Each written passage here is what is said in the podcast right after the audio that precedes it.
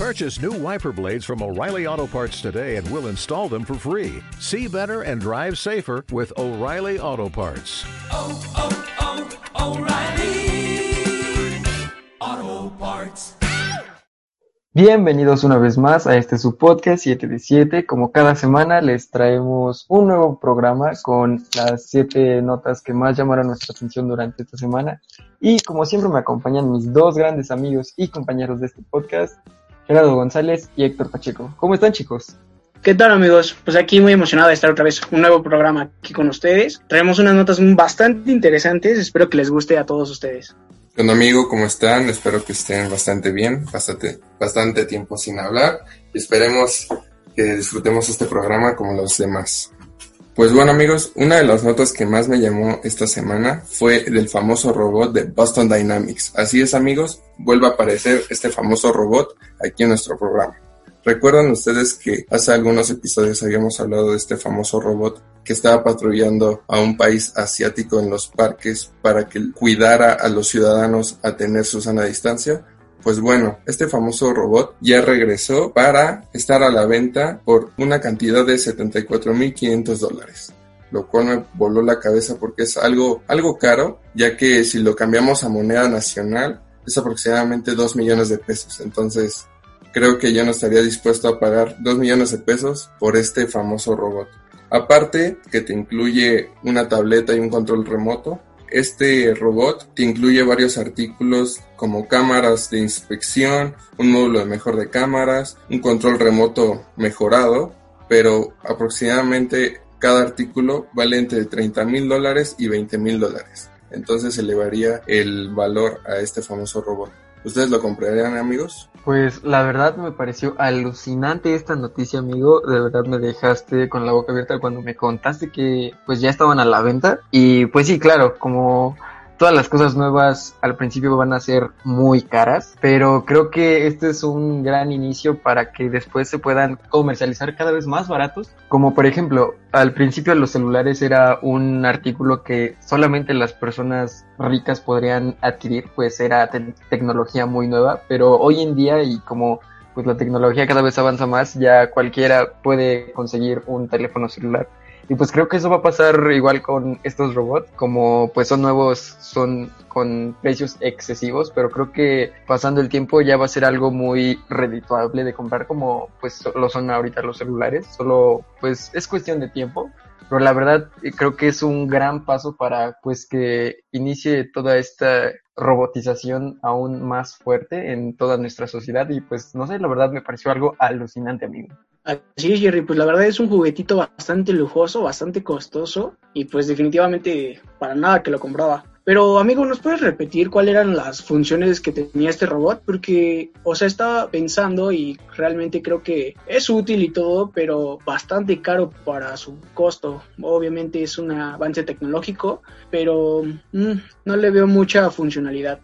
Pues sí, amigo, la verdad igual a mí me llamó la atención porque creo que ninguna persona compraría este robot, bueno, siempre y cuando tengas dos millones de pesos de sobra y lo puedas adquirir, que creo que muy pocas personas lo tienen, pero sí, más que nada este robot sirve para, como ya lo habíamos dicho en el episodio anterior, para patrullar a aquellas personas en los parques por lo del coronavirus, a guiar a las, bueno, que se usen las granjas para guiar el ganado, para la policía que esté dando los, los rodines en la ciudad, pero prácticamente es para las empresas, porque igual cuenta, cuenta, con una gran fuerza, lo que hace que sea muy costoso y las empresas lo puedan adquirir, porque igual estoy viendo los artículos que son cámaras, o sea, son como mejoras para tu robot. Y están entre 20 mil y 30 mil dólares. O sea, es muy costoso. O sea, creo que más que nada es para la empresa y esté verificando si están haciendo bien su trabajo o no. Sí, exactamente. Yo lo veo más enfocado para las empresas y también para pues, los servicios sociales. Supongo que este robot puede servirle mucho a ya sean policías, bomberos, paramédicos, pues ya que tiene muchos aditamentos que podrían ayudarles a su día a día y también pues podría también servir para los militares, no sé, poder deshabilitar una bomba por medio de esos robots o pues no sé, creo que puede tener muchos usos para ayudar al ser humano en esos ámbitos, pero sí creo que es más enfocado como para las empresas y servicios sociales, no como pues para que lo tenga una persona en su casa, porque pues sí creo que en su casa no le veo tanto uso. Yo pensaría que lo utilizarían más que nada como, mira mi nuevo juguete, es un robot. O sea, creo que no le darían la mejor utilidad para que se pueda explotar al 100% este, este aparato, este robot. Y lo que me llamó la atención de este producto es que es propietario Google. O sea, el departamento de Google X que se encarga de la organización semisecreta de investigación de desarrolladores de Google y lo que me llamó la atención que es propietario Google porque tiene ha tenido varios proyectos que me han llamado la atención y uno de ellos es el automóvil sin conductor de Google famoso para Google Maps el Project Wings, que es para drones que se muevan solos y puedan entregar sus paquetes desde sus casas, el Google Glass y entre otros tipos de proyectos. Pero igual lo que pienso que se puede utilizar para este perro robot es para pues, entregar mercancía como tipo paquetes y se ahorren gasolina, algún salario, etcétera. Entonces, más que nada creo que lo van a utilizar para eso. Pues sí, serían unas funciones alternativas, pero creo que para que eso suceda tendrá que pasar un largo tiempo y nos adaptemos a esto de las tecnologías. Si para nosotros es nuevo todavía los autos eléctricos y todavía no hay la suficiente infraestructura para poder tener uno de ellos, entonces pues sí, será un juguetito por ahora y esperemos que más adelante tenga un excelente uso. Pues sí, la verdad está súper interesante y pues solo falta esperar qué nos depara para el futuro. Pero la siguiente nota que les traigo, chicos, viene directo de los Grammys, ya que con todo el movimiento de Black Lives Matter, eh, después de lo sucedido con George Floyd, acaban de quitar la nominación de género urbano, ya que antes todos los artistas afroamericanos que hacían música los metían dentro de este género urbano y a esta nominación, aun cuando su música no perteneciera a este género. De hecho, en los últimos Grammys, Tyler the Creator se quejó por lo mismo, él ganó en esta nominación y se quejó porque dijo que pues él lo que había hecho era pop y estaba ganando la nominación de género urbano simplemente por ser afroamericano. En sus palabras, él dijo, el ser afroamericano no significa que estoy haciendo rap o género urbano. Y es por esto mismo que acaban de quitar esta nominación de los premios Grammy, ya que como lo dijo Tyler the Creator, todas las canciones y música que estaba ganando eh, artistas afroamericanos los ganaban por eh, género urbano cuando ni siquiera estaban haciendo ese género. ¿Ustedes qué opinan, chicos? Pues bastante bueno que hayan quitado esta categoría, amigo, porque como tú lo dices, que esta categoría, sin importar el género, o sea, literal, si cantabas banda y solamente por ser afroamericano ibas a esa categoría de género urbano, pues sí era realmente algo racista. Entonces esperemos que más cosas así, más cambios sigan ocurriendo en contra de esto del racismo y sigamos mejorando. Exactamente, creo que qué bueno que quitaron esta categoría, o sea, porque pues sí, o sea, decir género urbano y referirte a toda la música de negros, sin importar qué género es, pues como que sí discrimina a la gente negra, porque pues están haciendo música y no necesariamente por ser el género urbano, pues es rap. O sea, lo pongo como ejemplo. Imagínense que dentro de este género pusieran Billie Jean de Michael Jackson dentro de esa categoría y Billie Jean es pop. Entonces, qué bueno que lo quitaron y la verdad sí es algo discriminatorio decir que todas las canciones de los negros es rap. Sí, exactamente. Y pues también está este problema con la música latina. En Estados Unidos, si se hace rock en español o pop en español, o sea, el género que sea, solamente por ser en español, también solo lo meten dentro de Latin music, sin importar que pues sea rap o reggaetón o lo que sea. Entonces también es algo que tenemos que revisar. Lo bueno es que pues ya se dio el primer paso con la música afroamericana y pues con algo se empieza, ¿no? Y pues esto abrirá las puertas para que las cosas cambien, también para que pues ya no se vea ese racismo con música latina y pues sin importar que sea pues solamente en español que le den el lugar que merece cada género. Y pues sí me pareció algo muy bueno. Creo que se tiene que involucrar a los artistas dentro de su música y pues catalogarlos dentro de lo que hagan no catalogarlos por su color o por su origen. Entonces pues la verdad me dio mucho gusto que haya pasado esto y pues creo que es un paso más para cambiar nuestra forma de pensar y ver las cosas. Entonces, pues la verdad me gustó mucho esta nota. Así es amigos, pues recordar que todos somos iguales sin importar color, raza, país, profesión, género, lo que sea, todos somos iguales. Bueno, pues cambiando drásticamente de tema, yo les traigo un tema bastante interesante. Este tema es que Xiaomi ha sido descubierto que ha estado espiando la navegación de todos sus usuarios a través de su navegador, el que es específico de Xiaomi. Todo esto sin importar si estás navegando de forma normal o de forma incógnita. Y esto ha llamado la, la, atención de bastantes personas del por qué. O sea, muchos sabemos que Google realmente lo hace siempre, siempre uh, nos ha espiado con las cookies, como todos sabemos. Pero bueno, Google es un método de generar dinero a través de las cookies, de la publicidad, y pues es obvio, es de algo tiene que sacar dinero Google. Pero Xiaomi es una empresa que se dedica a realizar o a crear teléfonos móviles, los cuales son muy buenos la verdad, pero pues no tendrían por qué estar espiando la búsqueda de sus usuarios.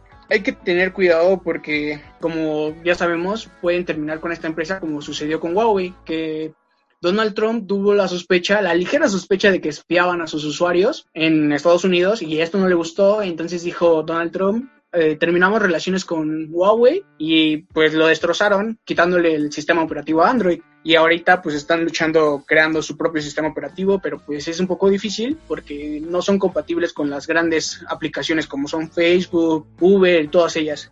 Y también es un poco lo que llama la atención de que está también la otra leyenda urbana o mito de que China nos está espiando a través de TikTok. Ya saben que ahorita TikTok es la red social de moda y cualquier cosa se hace ahí. Entonces se dice de que China nos está espiando a través de TikTok, estudiando nuestros comportamientos y todo eso. Entonces en cualquier momento, si a Donald Trump o a Estados Unidos no le parece algo de que está haciendo estas empresas chinas, las acaban, las fulminan. ¿Ustedes qué opinan de esto, amigos? Loco, amigo, la verdad. Todo esto de conspiraciones, de que nos están vigilando, de las cookies, la verdad sí creo. Sí está muy, muy, muy, muy, muy apocalíptico en tecnología porque es como Skynet y Terminator y o sea que nos, la verdad nos están vigilando desde nuestros celulares. No por algo, yo igual lo llegué a ver que Mark Zuckerberg tenía un sticker pegado en su, en su cámara de su computadora y pues varias personas pues lo hacen por la seguridad de que no los estén viendo y esto de Xiaomi que está interviniendo con sus usuarios pues la verdad me parece muy loco. Igual eso lo relaciona con Cambridge Analytics cuando pues se robó o usó datos de varios usuarios en Facebook para que favorecieran la campaña de Donald Trump y esto lo vi en un documental que se llama Nada es privado, que está en Netflix, y que te explican qué hicieron con esos datos. O sea, la verdad, está muy cañón todos los algoritmos que, por ejemplo, tú lo ves con un producto. Yo hace dos semanas estuve buscando sillas para escritorio y durante esas dos semanas me aparecieron sillas para escritorio en Instagram, en Facebook, en, Google Chrome y la verdad me voló la cabeza porque cómo tienen mis datos, lo cual me está, sí me preocupa, o sea, sí me, sí me mantiene inseguro. Pues sí, la verdad es un tema muy impactante y como tú lo dices, Pacheco, Xiaomi pues no tendría tanto sentido o más bien no se le relacionaría tanto como que quiera tu información, pues ya que no tiene todos los servicios como los que tiene Google. Pero pues sí, como dicen, la información es poder y actualmente también eso lo saben las compañías y por eso buscan tener nuestra información. Actualmente un barril de petróleo vale menos que la información de las personas. Ahora lo que vale más es la información de las personas porque son tantos datos los que recaban de pues nuestros celulares, ubicación, lo que buscamos en Google. Entonces, con todo eso creo que se puede manipular mucho a las masas sin siquiera nos demos cuenta. Entonces, pues sí, creo que la información ahorita es de lo más preciado y lo que más te va a generar poder. Entonces, pues creo que eso es básicamente lo que pues buscan todas las empresas, como pues comprar la información de las personas. Así es, amigos, así como ustedes bien dicen, pues la información personal de todos nosotros es bastante valiosa y como bien sabemos, pues ha sido fundamental en elecciones electorales, en diversas formas, es como bien ustedes dicen, es muy, muy valiosa. Ojalá que todas estas empresas digitales no hagan mal uso de ellas. La verdad a mí no me preocupa que me tengan vigilado, por así decirlo, pero ya cuando llega esa información a terceros es cuando ya realmente preocupa. Exactamente, la verdad sí está muy loco y todo esto lo relaciono con un libro que curiosamente acabo de terminar hoy que se llama 1984 de George Orwell. La verdad es un clásico de la literatura y, o sea, te narra un mundo que todos, o sea, que el gobierno te tiene vigilado. No necesariamente una empresa privada, pero pues lo puedes relacionar. La verdad no voy a hablar mucho de esto, pero sí está muy relacionado porque este libro se escribió en 1950. Entonces te describe cómo sería el futuro y tal cual el escritor es como si hubiera visto qué va a pasar en 2019, 2020, 2021, porque dices, ¿qué onda, güey? O sea, la neta, la tecnología, o sea, la realidad supera la ficción. Te mantienen monitoreado de cualquier forma, desde tus redes sociales y desde tu celular. Y entonces todo este libro va englomerado a que el gobierno te está vigilando desde las telepantallas y pues esto lo asemejo con China y el uso de WeChat. Entonces, sí está muy cañón.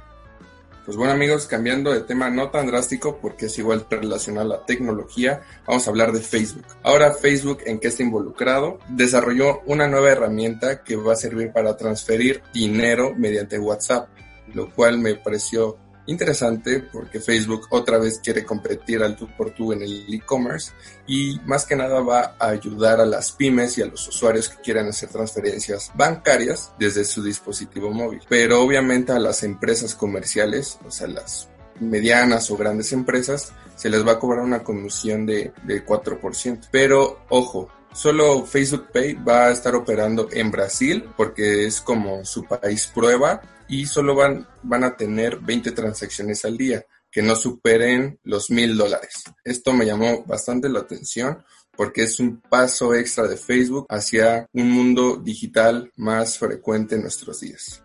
Qué buena noticia, amigo. La verdad es algo que también me emociona bastante creo que va a llegar un momento en donde ya no va a existir el dinero en físico, ya todo va a ser transacciones a través del celular. Y pues creo que es un gran avance, creo que poco a poco se irá desapareciendo el dinero como lo conocemos. Y pues creo que con esto va a ayudar bastante. Y pues sí, Facebook no se detiene, creo que es de esas empresas monstruo que busca abarcar cada vez más mercados y pues por una parte es bueno, creo que buscan transformar las cosas como las conocemos y pues no se detienen, es como todas estas empresas monstruo como Disney, Google, con todo lo que está haciendo que ahorita ya mencionaste Jerry, entonces pues la verdad me pareció algo muy emocionante esto.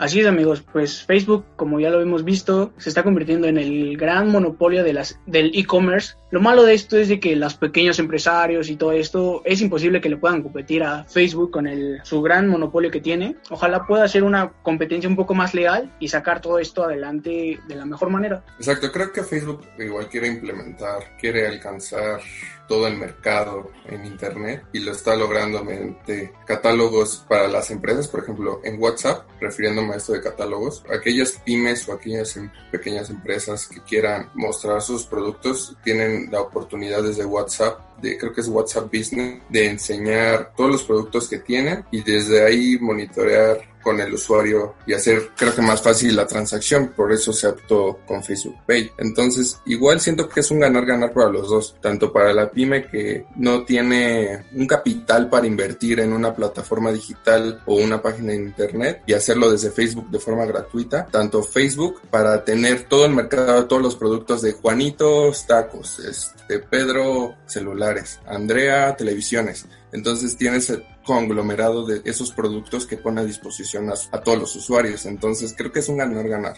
Así es, amigo, pues tienes mucha razón. Ojalá sea un ganar-ganar para todas esas pequeñas pymes y que no hagan un mal uso de nuestra información, como ya lo habíamos comentado en la nota anterior, de que es una herramienta bastante valiosa. Así es, amigo, creo que es algo bastante bueno para los usuarios y esperamos que así lo sea, ganar, ganar, para que pues todos estén contentos. Y la verdad en lo personal me emociona muchísimo la idea de ya no tener que usar efectivo. La verdad es que no me gusta cargar efectivo, a veces siento que lo pierdo o a veces pues no sé, creo que se me hace más complicado. Creo que sería muchísimo mejor utilizar simplemente el celular para pues hacer todas nuestras transacciones. Creo que sería algo más efectivo, más inteligente. Entonces pues la verdad es una gran noticia, amigos.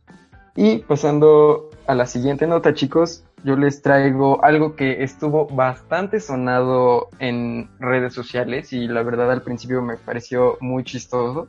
Únicamente lo tomaba como pues chiste porque pues solamente lo veía en memes y cosas por el estilo.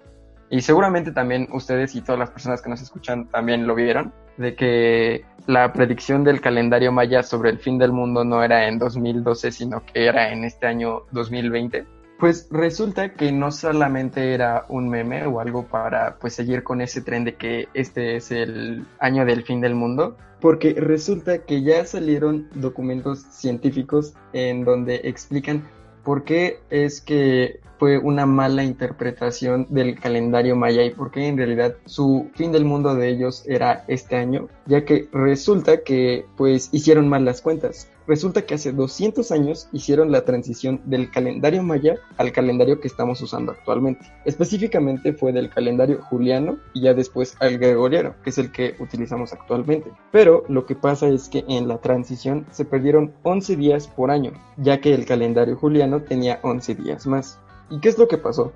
Sacando cuentas, eso fue hace 268 años. Por 11 días es igual a 2.948 días. Y si lo divides entre 365 días son 8 años más. Entonces, por eso, si a la supuesta fecha que era en 2012, si le sumamos 8 años, nos da 2020. Entonces, por eso es que se dice que este era en realidad el año del el fin del mundo, como lo predecían los mayas. No era simplemente un meme o algo que se uniera a este tren que pues ya está muy sonado del fin del mundo. Entonces, ¿qué opinan ustedes, chicos? La verdad me pareció algo tanto interesante como, la verdad, muy chistoso. ¿Ustedes qué opinan, chicos? La verdad ya no sé si creer o no, amigo. La verdad nos han vendido bastantes fines del mundo, como el año 2000, que era el fin de un nuevo milenio, el año 2006 por el 6 de septiembre del año 2006, el 2012 por el famoso calendario maya, ahora 2020 porque hubo una pequeña equivocación. Entonces, pues la verdad ya sobrevivimos nosotros tres a tres fines del mundo. Así es, amigo. Cada vez sacan más teorías del el fin del mundo. Y de hecho, eh, con este reajuste que hicieron a los cálculos del fin del calendario maya, resulta que ayer hubiera sido el fin del mundo, hubiera sido el 21 de junio de 2020.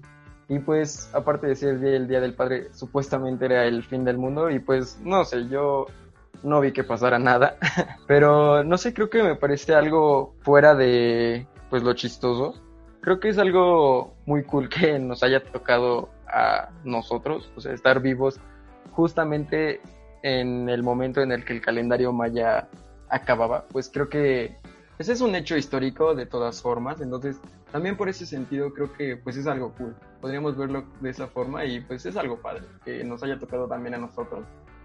Así es, amigo, pues es una nota bastante interesante. Es difícil saber realmente la interpretación de ese calendario maya porque no, no vivimos esa época. Por más que investiguemos y busquemos significados, no podremos saber al 100 si realmente es el calendario del fin del mundo. Porque ahorita lo estoy relacionando con que ayer, no sé si fue ayer, no estoy seguro, pero ayer fue un eclipse lunar, ¿no? Entonces, no sé si recuerden, nosotros en la antigüedad, nuestros antepasados eran muy buenos en la astrología y todo eso. A lo mejor el calendario tiene que ver más con eso del ciclos astrales, eh, eclipses, todas esas cosas, que más con el fin del mundo como tal. ¿Ustedes cómo lo ven, amigos?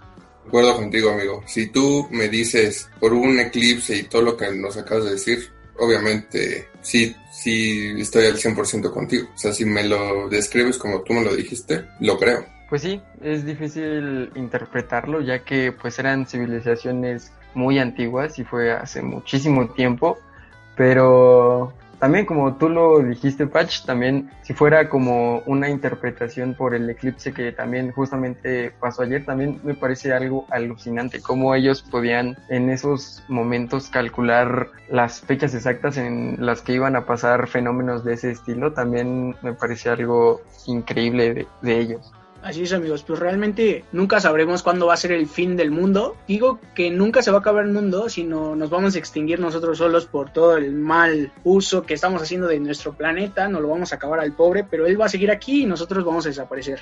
Bueno amigos, pero pues cambiando drásticamente de tema y les traigo una nota muy buena. La verdad a mí me pareció excelente, me emocioné mucho al saber esta noticia, la cual es que la revista Forbes, una, una revista bastante importante en el mundo, destacó a Doña Ángela y la incluyó dentro de las 100 personas o 100 mexicanas que inspiran. Ustedes se preguntarán quién es Doña Ángela. Ella es una señora originaria de Michoacán, la cual creó su canal de YouTube en agosto del 2019 para enseñar a preparar recetas típicas mexicanas. Su canal tiene el nombre de De mi rancho a tu cocina. El canal es sorprendente porque tiene menos de un año de creación y ya cuenta con más de 2.6 millones de seguidores, una cantidad enorme en YouTube. Es un orgullo mexicano ya que está poniendo en alto nuestra receta, nuestra gastronomía mexicana y obviamente también nuestro país. ¿Cómo ven esta nota amigos? Pues la verdad me parece algo muy bueno que la hayan catalogado de esa forma, porque pues sí, influye a bastante persona esa mujer con pues esta iniciativa que tuvo de abrir su canal y pues qué bueno porque así más personas van a poder conocer lo que es la gastronomía mexicana que pues es un orgullo de nuestra nación. Entonces, pues la verdad estoy muy contento que le hayan dado ese reconocimiento porque la verdad se lo merece. Yo sinceramente yo no sabía de, de que la señora tenía un canal de YouTube, sino hasta hace como dos meses.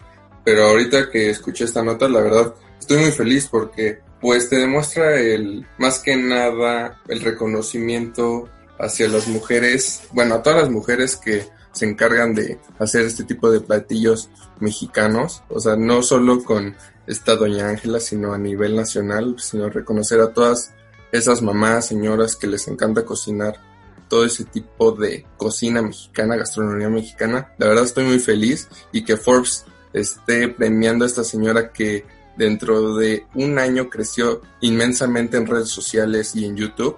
La verdad estoy feliz por ella porque creo que hay varios contenidos en YouTube o en otras redes sociales que le meten más producción, más dinero porque quieren vivir de eso.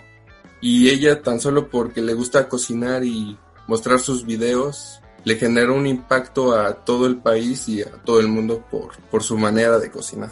Exactamente, amigo. Además, se me hace un momento perfecto para todas las personas para que puedan ver este canal, ya que pues con esta cuarentena creo que podemos pues prestarnos a hacer cosas nuevas, eh, en este caso a cocinar lo que nos muestra en sus videos. Entonces creo que es el momento perfecto para que personas que estén interesadas en aprender a cocinar platillos típicos de nuestro país, pues que tengan las herramientas para poder hacerlos. Entonces, también eso es algo muy bueno. Pues así es, amigos. La verdad, dos cosas que quiero resaltar de Doña Ángela es de que, uno, ella hace lo que la apasiona, lo que le gusta, que es cocinar, y pues le está yendo bien realmente en internet. Y la otra es de que ella es muy familiar, siempre cocina con sus hijas, con su esposo, y eso es algo que me parece espectacular, que siempre tenga presente a su familia y conserve todas nuestras tradiciones, porque ella siempre es mucho de, le gusta hacer todo artesanal, tortilla, salsa, todo, todo, y tiene recetas para todos. Realmente puedes aprender a hacer desde un arroz hasta cosas muy complicadas como carnitas o michotes, que es algo más elevado. Entonces les recomiendo que vayan a ver el canal de Doña Ángela, que la sigan, de mi rancho a tu cocina. Excelente canal la verdad que chingón por esta señora que ha crecido de manera exponencial estos últimos meses y la verdad que bien por ello. Pues amigos, ya para concluir les vamos a decir la recomendación que a mí me llamó la atención y creo que también Ángel porque la ha visto y hemos hecho alguna mención en los últimos episodios, ya que todo esto como que se fue juntando toda la información que íbamos trayendo para este episodio tanto robots, tanto el fin del mundo, que no se sabe qué onda, que nos están espiando, pues todo esto lo asocio con Black Mirror, ya que creo que tiene una de esas tres, un hemos mencionado. Son tres temporadas, la verdad, cada capítulo tiene una historia distinta. La verdad es una de mis series favoritas de Netflix y creo que es la recomendación de esta semana. Exacto, amigo. Como tú lo dices, quedaba perfecto esta recomendación para este capítulo por todos los temas que tocamos. Y sí, la verdad es una excelente serie. Personalmente creo que sí podría llegar a mi top 3 de series favoritas. Y pues la verdad es muy recomendable. Creo que si no la han visto, es no se van a arrepentir de darle una oportunidad. Cada capítulo te atrapa y pues sí, es una excelente recomendación para ver ahora en estos días de cuarentena, chicos. Muchas gracias por la recomendación, amigos. Pues la verdad ya saben que yo soy el pésimo, el peor para ver series o cosas en TV. Nunca la he visto y la tengo que ver. Ustedes ya me la recomendaron mucho y me dijeron que sí o sí sea la primera que vea en esta cuarentena y así lo haré. Bueno amigos, pues hasta aquí llegamos con nuestras notas. Espero que les haya gustado. A mí me gustó mucho este programa. Trajimos notas muy interesantes, muy chingonas. Y amigos, ¿pueden dar las redes, por favor? Claro que sí, amigo. Como ya lo saben, nos pueden encontrar en Apple Podcast y en Spotify como 7 de 7 Podcast. Y también nos pueden encontrar en Instagram de la misma forma. Ahí se enterarán cada vez que subamos un nuevo episodio. Chicos, ¿quieren dar sus redes personales? Creo que sí, amigos, ya lo saben, arroba JerryG en Twitter e Instagram. A mí me pueden encontrar en Instagram como angel.sp-bajo, que es la aplicación que más utilizo. ¿Y a ti dónde te pueden encontrar, Pacheco? Así es, amigo. Pues a mí me pueden encontrar en Instagram como no estoy guion bajo Pacheco. Ahí síganme. Y bueno, amigos, hasta aquí llegó este programa. Esperemos que les haya gustado. No se olviden de compartirnos con sus amigos, familiares, con todos. Por favor, háganos crecer. Denos like de todo, por favor. Nos vemos, nos escuchamos y nos leemos en una próxima emisión. Bye bye, amigos. Cuídense.